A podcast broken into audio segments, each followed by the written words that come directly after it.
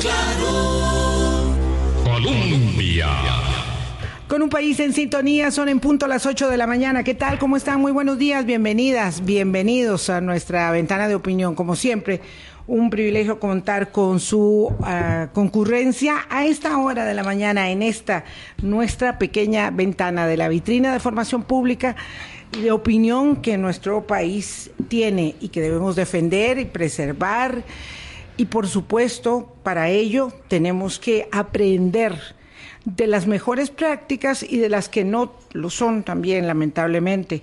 Y hoy vamos a enfocar un tema que nos es mmm, periódicamente dado en nuestro giro, en nuestro marco referencial de temas significativos y aunque mucho eh, desdeñamos la realidad o mm, nos mostramos indiferentes a las realidades de otros entornos, por muy cercanos y por mucho que nos toquen, lo cierto es que mmm, cada mmm, cierto tiempo que necesitamos poner el dedo en el reglón y observar lo que sucede aquí mismo en nuestra Centroamérica y por eso hoy vamos eh, a contar con una eh, invitada que viene de Guatemala y con un buen amigo de la casa que eh, ya les vamos a presentar. Boris, ¿qué tal? ¿Cómo estás? Buenos días, Vilma, y buenos días a todos los amigos y amigas de Hablando Claro.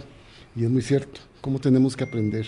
No somos islas, no tenemos problemas no aislados, hay situaciones estructurales que nos atraviesan a todos y hay que ir aprendiendo de eso. Así es. Le doy la bienvenida a doña Dinora Martínez, que es presidenta de la Asociación de Jueces por la Integridad de Guatemala, y a Alberto Mora, del Estado de la Región, uno de los productos del Estado de la Nación con los que contamos para apropiar insumos que nos permitan entender la compleja realidad de nuestro tiempo. Doña Dinora, muchas gracias por eh, aceptar estar aquí con nosotros hoy. Está en una actividad en la Universidad para la Paz y mm, pudo sacar un rato. Yo le agradezco muchísimo a Alberto, a Segil también y por supuesto a usted su disposición. Buenos días, gracias por la invitación a este programa y vamos a compartir entonces los temas que son importantes para toda la población. Así es, Alberto, ¿qué tal? Buenos días, muchas gracias. Muy buenos días, Vilma Boris, eh, buenos días, Dinora, gracias por, por la invitación.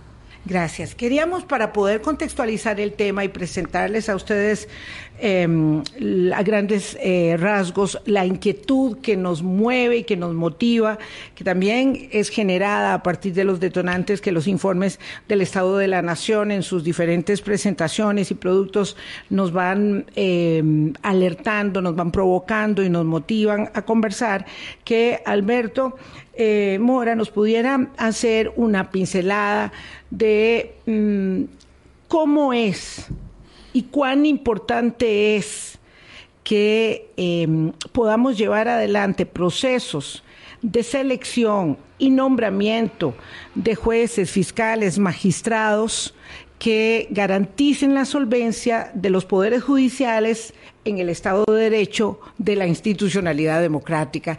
Un poco este tema que ustedes saben que abordamos recurrentemente respecto de nuestra propia realidad en Costa Rica es un tema para nosotros muy sensible porque es en el Poder Judicial donde descansa finalmente eh, una parte muy significativa del edificio del de Estado de Derecho de una democracia que se precie de serlo, Alberto. Entonces, quisiera que nos explicaras cuál fue el estudio que hizo el Estado de la región para entender estos procesos de nombramiento, bueno, se hizo para eh, esta, eh, Guatemala, El Salvador y Honduras, pero lo vamos a enfocar hoy en Guatemala, aprovechando la visita de doña Dinora, y luego vamos a ver más adelante en otros espacios otros países. Claro, eh, primero que todo, tal vez recordar que, como lo señalas, Vilma, eh, el Poder Judicial es la columna vertebral de cualquier eh, Estado eh, democrático. Le da soporte a todo lo demás.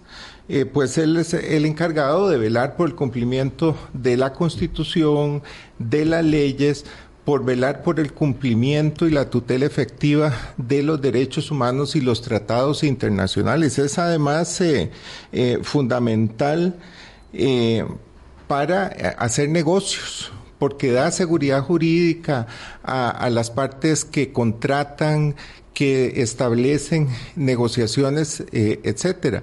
Es por ello clave garantizar que eh, esa columna vertebral esté saludable y parte de los elementos fundamentales para garantizar la salud de esa columna vertebral es claramente velar por su independencia y por su capacidad para resolver de manera oportuna eh, y eh, adecuada los asuntos que le son sometidos a consideración por parte de actores públicos, privados, eh, etcétera. El trabajo que hicimos eh, con Segil se remonta ya hace algunos años eh, y eh, efectivamente el, el- el propósito era analizar primero los eh, mecanismos que están dispuestos en el ordenamiento jurídico para eh, el proceso de selección y nombramiento de magistrados y magistradas en las Cortes Supremas de Justicia, eso en un primer en una primera fase y la segunda fase era ver a la luz de los últimos tres procesos de selección y nombramiento en qué medida eso que estaba dispuesto en el ordenamiento jurídico se cumplía o no se cumplía en cada uno de los países, en Honduras, en Guatemala y en El Salvador como estudios eh, de caso.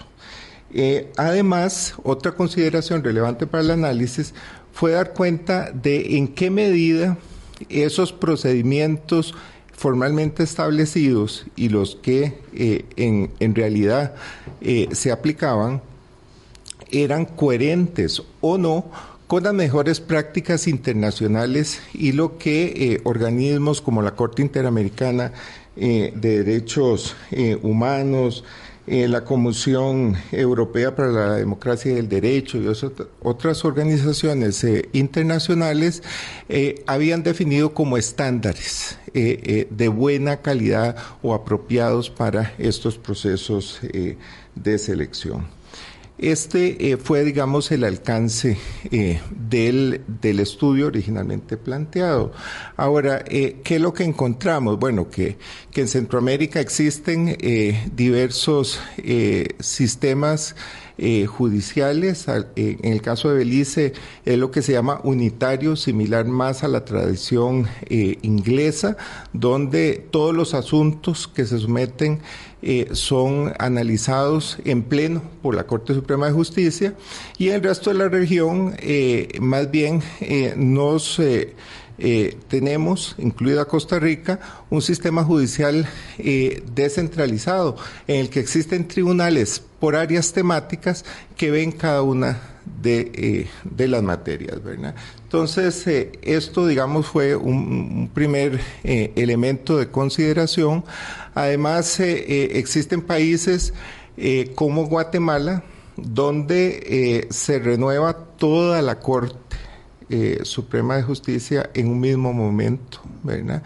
En otros países, como en el caso de Costa Rica, la renovación de eh, las magistraturas se da de manera eh, paulatina, parcial a lo largo del tiempo, ¿verdad? Lo cual además eh, es uno de los elementos que internacionalmente es sugerido como, como importante para asegurar una buena calidad de la gestión, el que exista posibilidad de mantener un cuerpo de magistrados y magistradas que tenga memoria histórica y que pueda darle continuidad eh, a los eh, procesos. Otra consideración relevante es, por ejemplo, que eh, eh, la, el proceso de selección y nombramiento se realice por un órgano independiente del Poder Ejecutivo e independiente, digamos, o con alguna independencia de, eh, del Poder Judicial también. ¿verdad? Eh, este es otro estándar que eh, en la mayor parte eh, de los casos en Centroamérica ha sido formalmente establecido. Ahora, el problema no es tanto de los procedimientos establecidos, sino cómo se aplican esos procedimientos. Y ahí es donde eh, comenzamos a hacer aguas y comenzamos a ver eh, el conjunto de eh, irregularidades, algunas más graves que otras. Dinora nos contará eh, en la aplicación de esos procedimientos, por ejemplo, en Guatemala país en el que, por ejemplo, eh, como una de las medidas para eh, lograr fortalecer la calidad, la independencia de este procedimiento de selección y nombramiento, se crearon las comisiones de postulación. Pero resulta que uno de los mecanismos que se diseñó para darle casualmente independencia a ese órgano fue pues tener un peso importante del Colegio de Abogados y Notarios de Guatemala y de las facultades eh, y escuelas de derecho de las universidades. Y eso eh, lamentablemente fue instrumentalizado más bien para tener una mayor incidencia, un mayor control del proceso. Comenzaron a crearse en, Guatemala en determinado momento eh, eh, facultades de derecho y universidades fantasma que no tenían eh, estudiantes ni graduados simple y sencillamente con el propósito de tener posibilidad de ubicar piezas clave y tener incidencia en el proceso eh, de selección y nombramiento. Don Alberto y doña Dinora, a mí eh, estudiando el informe me llamó mucho poderosamente la atención ese hecho de que hay una renovación completa de las magistraturas.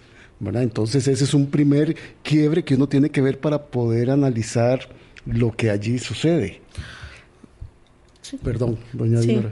Eh, gracias. Sí, como dice Alberto, en Guatemala la Corte Suprema de Justicia es nombrada por cinco años y se renova totalmente cada cinco años. Em, si bien formalmente el esquema estaba establecido para eh, que fuera funcional, para darle intervención a la academia, como bien dice él, a través de las facultades de Derecho, eh, juristas connotados a través del Colegio de Abogados, también intervienen em, magistrados representantes del Poder Judicial. Eh, si bien formalmente el esquema debiera funcionar a través de esa comisión de postulación, eh, lamentablemente ya en la práctica y en la experiencia, pues se ha ido tergiversando y sí se ha tenido esa... Eh, se ha buscado tener representantes, pero de grupos de poder, ¿verdad?, que respondan a intereses particulares y esto ha dado lugar em, a que no se cumpla con los estándares internacionales. Uno de ellos sí sería em, em, más factible que la renovación fuera eh, paulatina, ¿verdad?, para que así eh, no fueran nombrados completamente, sino que eh, los del periodo anterior pues pudieran estar incorporándose, también para no perder las políticas del organismo judicial, ¿verdad?, porque al renovarlos totalmente, las políticas de la eh, de los establecida. Eh, sí, también, pero también las políticas que establezca el poder judicial para poder funcionar eh, van a ser totalmente diferentes. Entonces ya no se cumple con aquellos requisitos de meritocracia, eh, también honorabilidad, probidad, todos esos requisitos que deben tomarse en cuenta conforme a los estándares internacionales y si no se cumple y si lo, es cierto lo que dice Hicimos un estudio como asociación guatemalteca de jueces por la integridad, la cual represento, eh, precisamente en ese sentido, eh, darle otras formas, incluso en algunos sistemas es vitalicio a la Corte Suprema de Justicia y se va renovando conforme van dejando el cargo los, los magistrados. Y sí es sano eh, la alternabilidad para una mejor integración de la Corte Suprema de Justicia. Por supuesto. Mm, ¿Por qué estamos hablando de esto? Porque cuando la selección y el posterior nombramiento, independientemente, digamos, de las formas que se establezcan en cada, en cada país y el posterior nombramiento de jueces, que son el último escalafón, ¿verdad?, eh, en la judicatura, no se hace con apego a las mejores prácticas y a los estándares internacionales, y ahí ya el agua tibia está descubierta en todas partes, entonces es evidente que se produce una cooptación ¿verdad? por parte de los poderes sectoriales, gremiales, económicos, políticos, todos, ¿verdad? En realidad los poderes políticos lo que hacen es responder en gran medida a esos poderes sectoriales, económicos eh, grandes. Y nosotros estamos hablando de este tema porque en Guatemala hoy podemos observar con estupefacción cómo es que el Poder Judicial interviene, ¿verdad? Groseramente en las facultades eh, del poder electoral.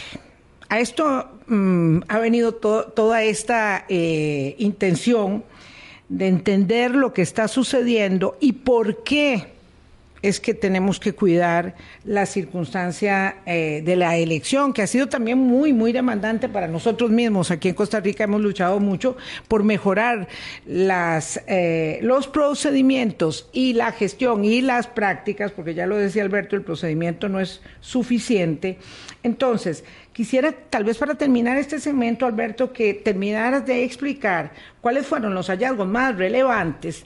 Eh, que establecieran que no era la forma, ¿verdad? Porque la comisión de postulación en Guatemala tiene mucho poder, que no era si era en la comisión de postulación, que no era si, lo, si, permanecía en el Congreso como lo tenemos nosotros, que no era tanto ello como el aseguramiento desde la sociedad civil, de las asociaciones de jueces y de toda la sociedad organizada, que se puede evitar una cosa como esta, porque no es la forma, sino la manipulación de los procedimientos lo que impera. Sí, definitivamente. Y acá eh, una de las consideraciones eh, en el análisis fue casualmente eh, los espacios de participación de la sociedad civil y algunos otros actores externos a los que oficialmente están consignados en la legislación, los procedimientos, para hacer control y fiscalización del proceso, para poder hacer escrutinio, por ejemplo, de de los expedientes eh, eh, de las personas postuladas para hacer objeciones, digamos, eh, relacionadas con su integridad, con su trayectoria, con su formación, etcétera. la participación de la prensa y los medios de comunicación también en dar publicidad a los procesos de selección y nombramiento ha sido fundamental. Eh, y por supuesto, eh, la participación de organizaciones, sobre todo de la sociedad civil, probablemente como la organización a la cual pertenece eh, Dinora, en la cual, en las cuales existe ya capacidad técnica para poder hacer eh, planteamientos, incluso propuestas eh, eh, de reforma de la legislación para ampliar esos espacios de participación, etcétera. Por ejemplo, en los últimos procesos de selección y nombramiento en Guatemala, hasta donde yo sé, pues ha aumentado lo que allá se conoce como las tachas ¿verdad? A, eh, a las postulaciones, las objeciones, las objeciones que, que, se hacen a las postulaciones que eh, son sometidas eh, por parte de, las, de la comisión de postulación. ¿verdad? Y esto, de, pues lo que hace, incluso en, en la época de la CICIC, la CICIC a partir de esas tachas abrió procesos de investigación que en algunos casos conllevaron a, la investigación y a la, eh, eh, al procesamiento judicial de, algunos de, algunas de las personas candidatas a los puestos de magistratura.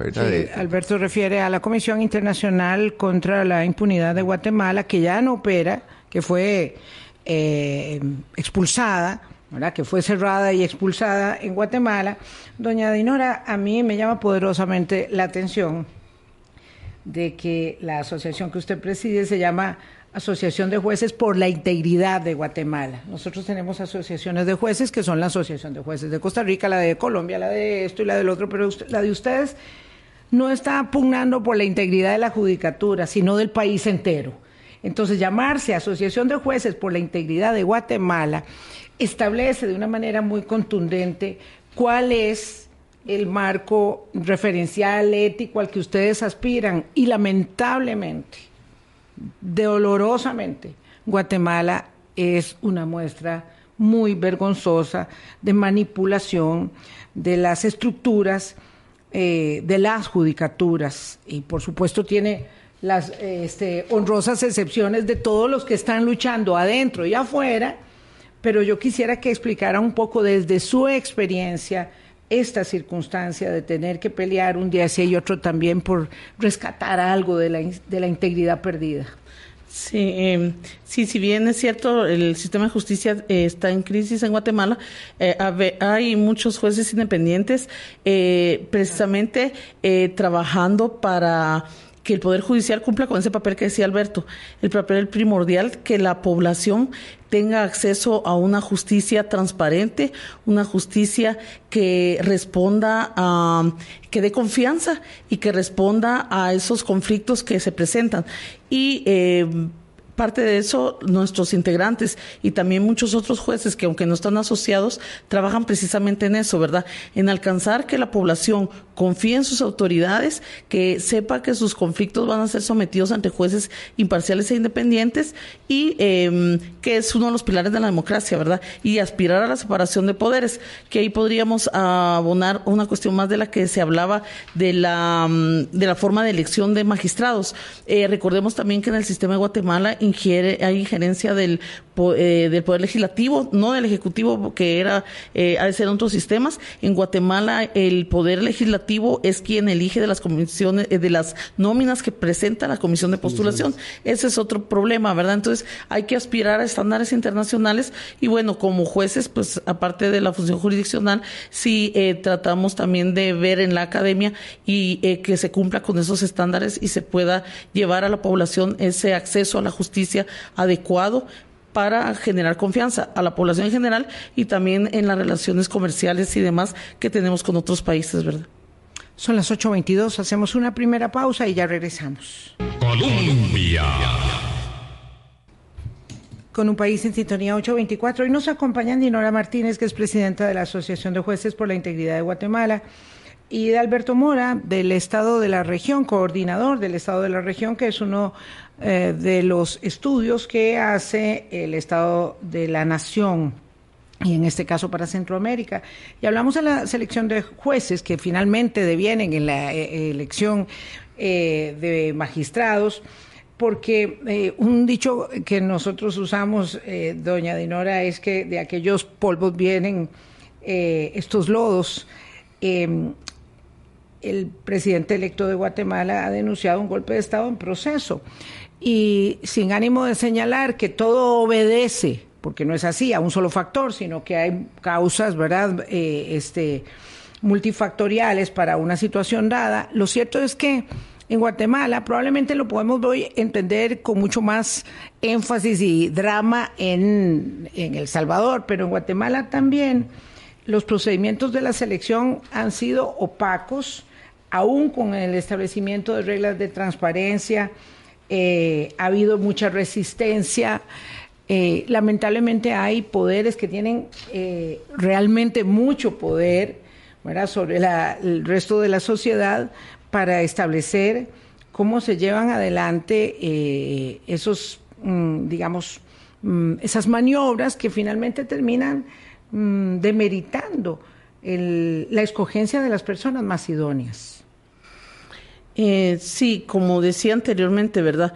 Em, se debe buscar un sistema que obedezca precisamente a una selección de las personas adecuadas que puedan ejercer el cargo, que garanticen a la población esa efectividad de la, mm, de la justicia en el sentido de que va a llegar a todos y que va a tratar por igualmente a todos, tanto a quien va en busca de justicia como quien es juzgado, ¿verdad? Eh, víctima y, también las personas que son sometidas al sistema al, al, sistema de justicia. Entonces debe haber certeza, debe haber reglas claras que todos vamos a ser tratados por igual y que los conflictos se van a solucionar de manera objetiva, que el juez va a resolver sin presiones de grupos de poder, que sin sesgos de ninguna clase y eso pues le va a dar a la población la tranquilidad de estar eh, la paz social, que es lo que al fin y al cabo se busca con la democracia y que se basa en una separación de poderes. Entonces, eh, la transparencia al Poder Judicial se le va a dar en tanto los otros poderes no ingieran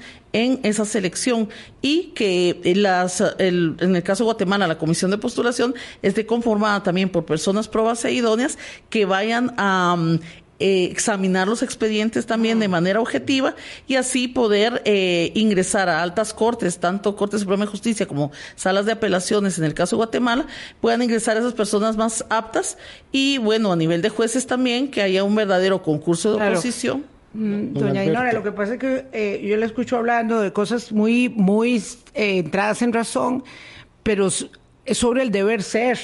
Es lo, lo que ustedes aspiran. Yo quisiera eh, Alberto, que nos que se debe ser estar trastocado. exactamente de, de, qué es lo que es la realidad, porque lo que doña Dinora dice, pues nadie, nadie en su sano juicio puede ya cuestionarlo. Pero el, el punto es, ¿verdad?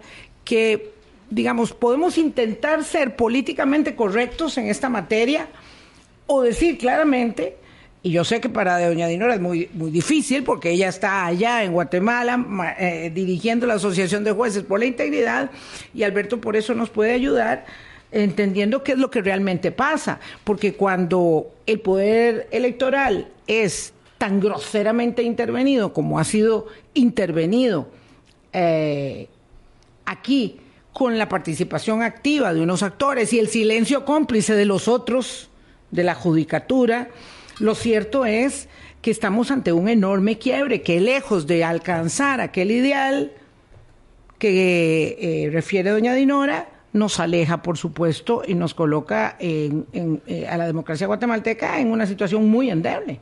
Sí, definitivamente la subordinación eh, de las magistraturas y de los jueces y juezas debe ser únicamente la ley y la constitución y los derechos humanos y los tratados internacionales que los países han suscrito, ningún otro. ¿verdad?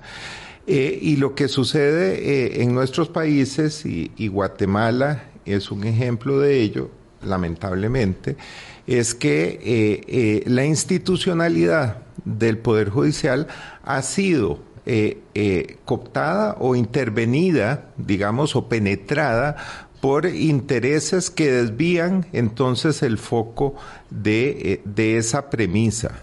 ¿Verdad? Y bueno, lo estamos viendo en este momento alrededor de la coyuntura eh, generada por las elecciones, ¿verdad? Donde claramente eh, órganos del Poder Judicial tan fundamentales como la Corte de lo Constitucional, de lo constitucional uh -huh. o la Fiscalía, realmente es, eh, no tienen necesariamente eh, esto en el centro de su eh, eh quehacer. ¿Verdad? Como, como marco de referencia para su quehacer y donde realmente más bien eh, se, se, ha puesto de alguna manera en riesgo eh, el, el, cumplimiento del sí. mandato constitucional, eh, que, que, incluso pone en riesgo el, el, respeto a la voluntad popular expresada a través del voto en las urnas de la segunda ronda Don electoral. Alberto y doña Dinora, leyendo el informe y escuchando atentamente a doña Dinora, el informe presenta ese nudo. ¿verdad? Hay grupos de poder que han cooptado los procedimientos de nombramiento de los jueces y de los magistrados para proteger sus intereses, pero en esa arremetida están violentando los derechos de toda la ciudadanía, porque la justicia no es solo para ellos. Y este caso que estaba refiriendo don Alberto, el proceso electoral, es uno de esos, porque se cumple lo que la ley establece en los procesos, pero esos procesos están viciados, son opacos y son poco transparentes.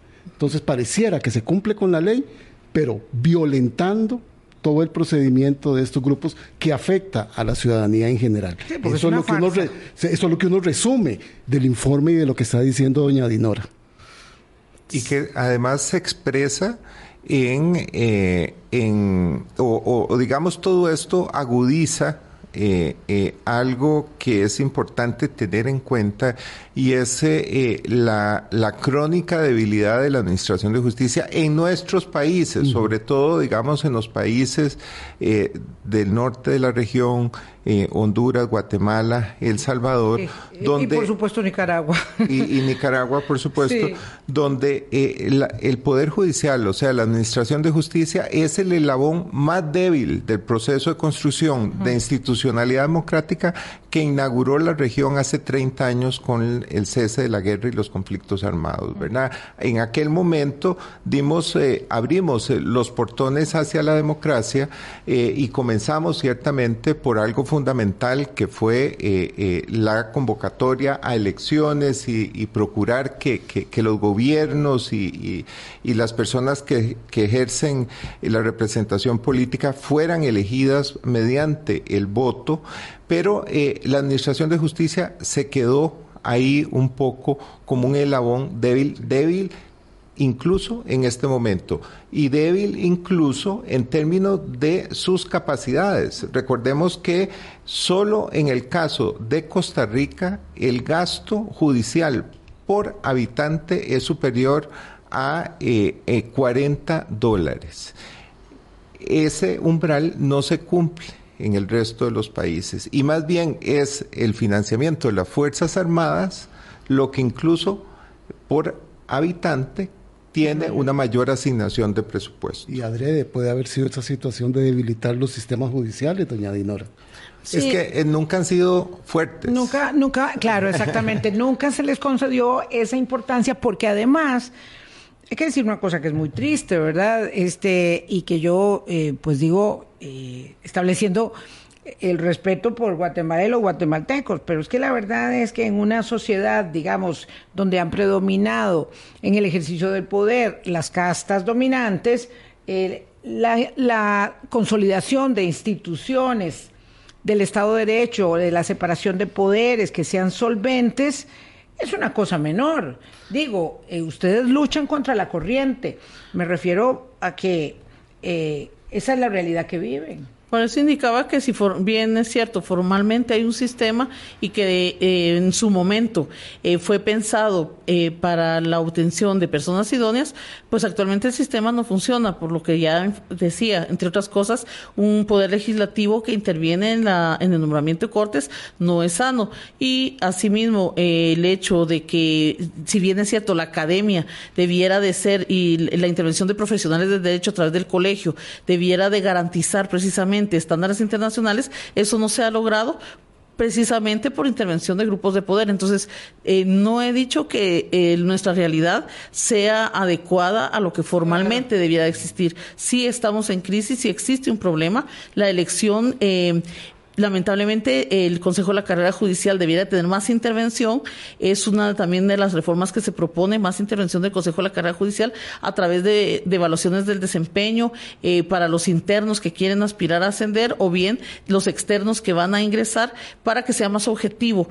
Pero eh, el sistema debe cambiar. Si es necesaria una reforma sería una reforma constitucional eh, que en este momento pues no no se va a dar pero sí es bueno hacer los análisis. Se han hecho para eh, tener en cuenta para evitar precisamente que las elecciones eh, magistrados de salas, magistrados de corte y eh, los jueces que llegamos, que es la incipiente carrera judicial que tenemos de juez de paz a juez de instancia y ahí termina la carrera judicial, que también ahí sea una verdadera oposición y no haya injerencias de grupos con intereses particulares que dan lugar precisamente a que luego no exista una, una justicia objetiva, sino que se dan estos sesgos y eh, se pierde la confianza de la población en el sistema, ¿verdad? Dice Vilma que ustedes nadan contracorriente, contracorrientísima.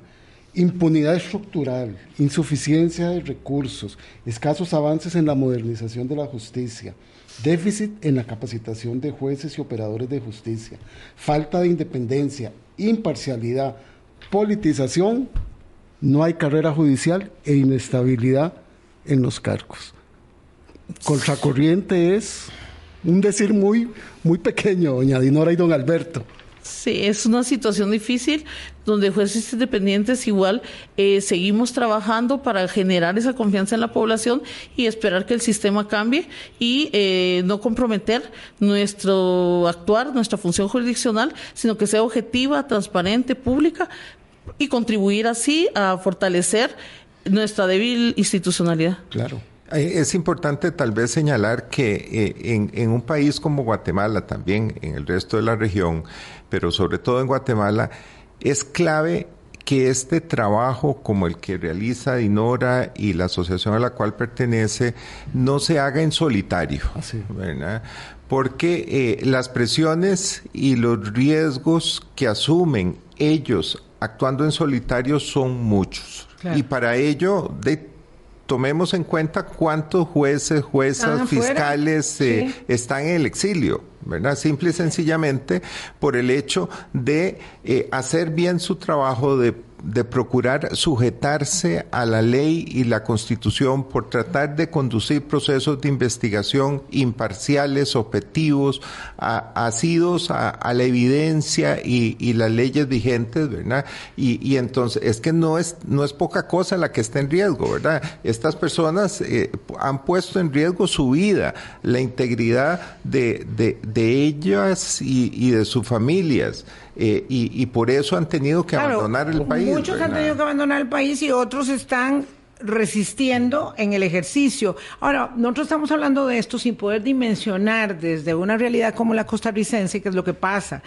Nosotros, por ejemplo, tenemos un problema de idoneidad en la formación de abogados. Eso está claro, es un problema que tenemos y eh, eso se demuestra con los exámenes eh, de admisión que se hacen para colegio de abogados, en fin, tenemos muchas facultades, este, algunas, muchas no están acreditadas, lo que se conoce como universidades de garaje, tenemos esos problemas también.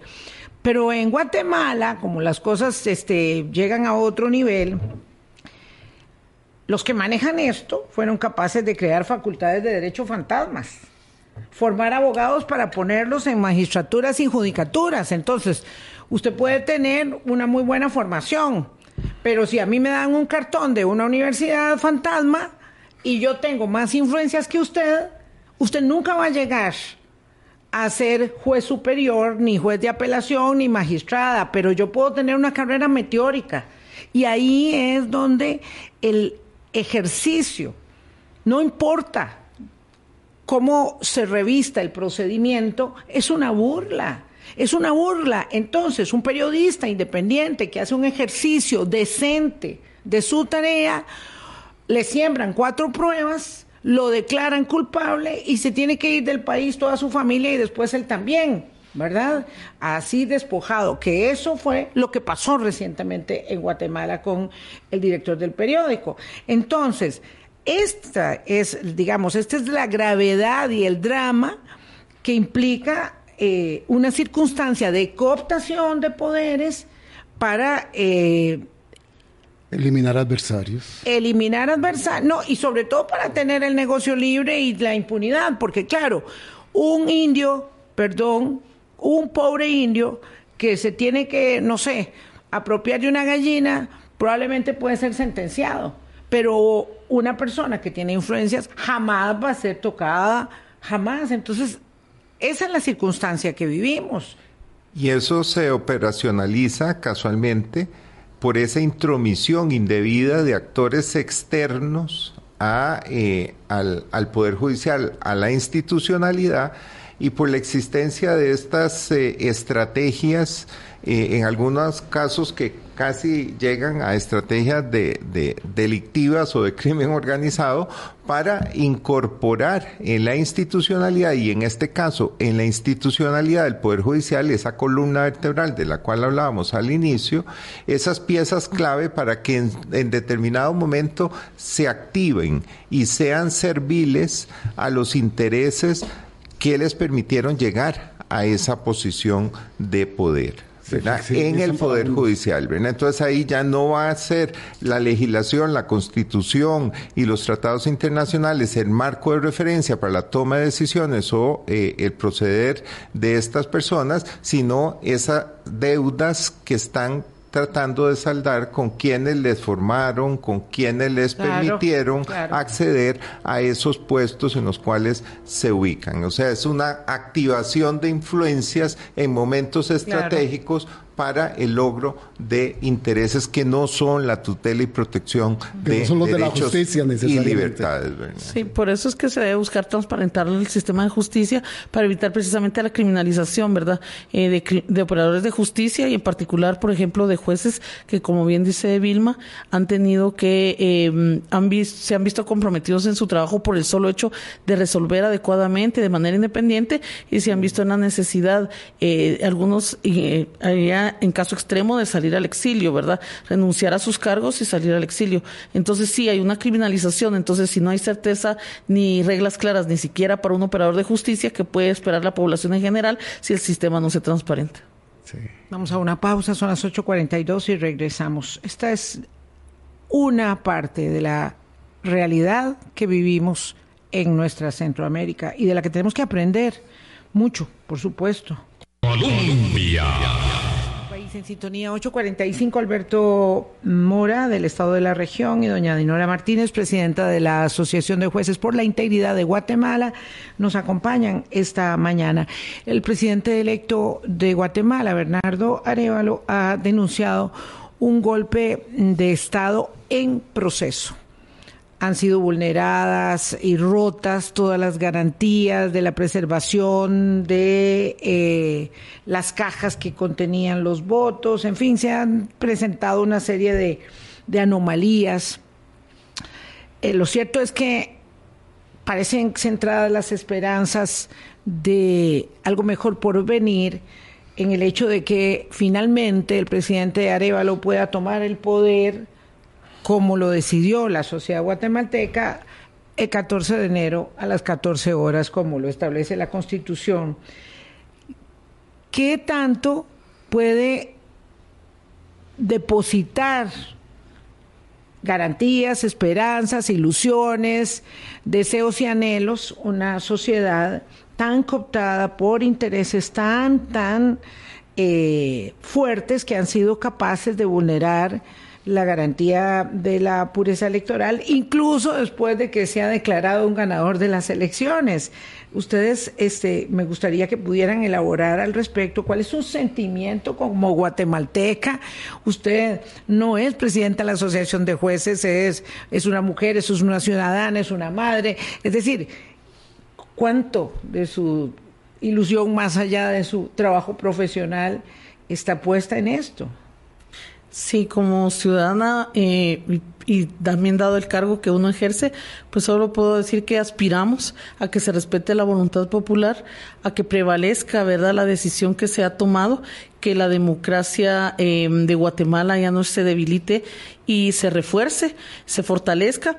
Para eso se hace necesaria una participación ciudadana que, que está presente siempre todos los días y aspiramos a que se respete esas decisiones que se, que se han tomado eh, por parte del pueblo y eh, los órganos eh, de justicia que tienen a su cargo estas decisiones, pues sabrán respetar la democracia, la separación de poderes, la voluntad popular, que es donde descansa al final la soberanía, y eh, que así podamos eh, seguir eh, fortaleciendo nuestra institucionalidad.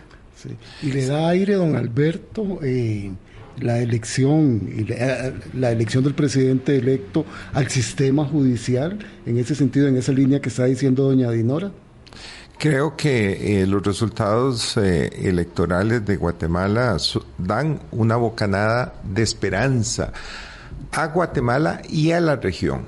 ¿verdad? Porque eh, lo peor que nos hubiera pasado a Centroamérica es tener otro país en el que pues se erosione de manera sistemática la democracia eh, y las libertades como ha sucedido en Nicaragua y como eh, de alguna manera es claro que está sucediendo también en El Salvador.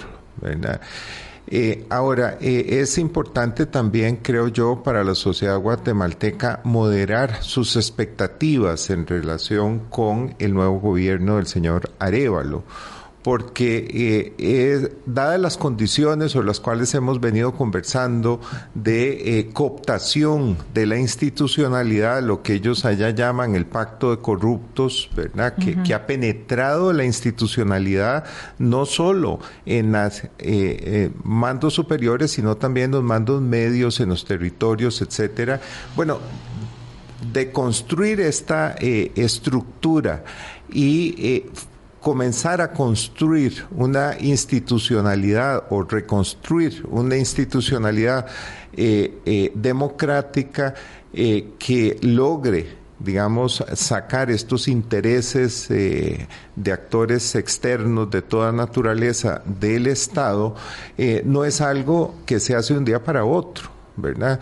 Eh, por ello eh, es eh, muy probable que el gobierno del señor Arevalo sea, como varias personas han, han venido señalando, un gobierno de transición, un gobierno en el cual se va a comenzar a, a revitalizar la institucionalidad para ponerla al servicio de los y las ciudadanas de, ese país, ¿verdad? Que es finalmente eh, lo que debería de buscar la democracia.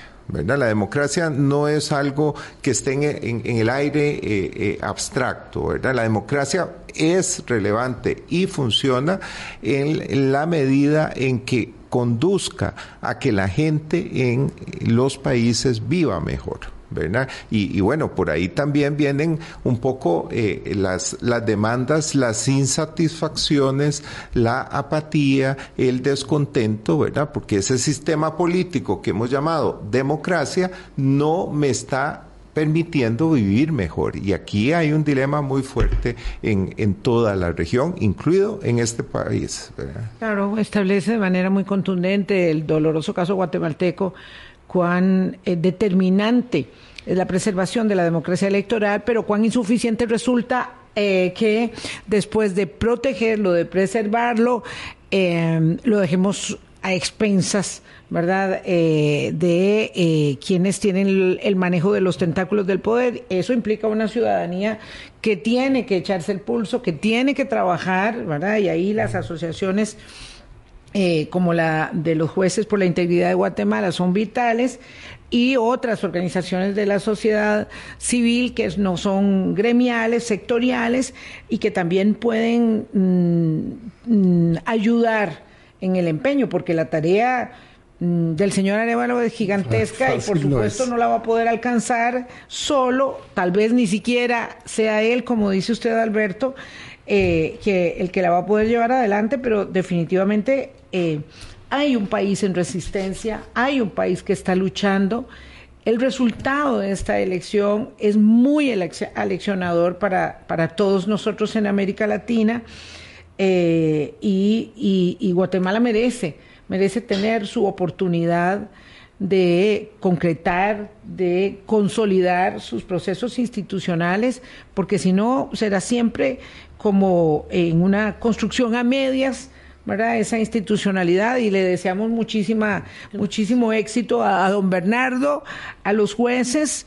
¿no? puede ser posible que hayan operadores que controlen eh, estas, estas nominaciones eh, y finalmente controlando el Poder Judicial, casi todo se vacía de contenido en una democracia, este, doña Dinora. Eh, sí, se deben fortalecer eh, las instituciones, el Poder Judicial y, como digo, eh, revisar esos procesos de selección de, de magistrados, de jueces, para que así em, el sistema judicial obedezca a una verdadera independencia, donde la ciudadanía eh, se le genere confianza en cuanto a las decisiones que se tomen por parte del Poder Judicial.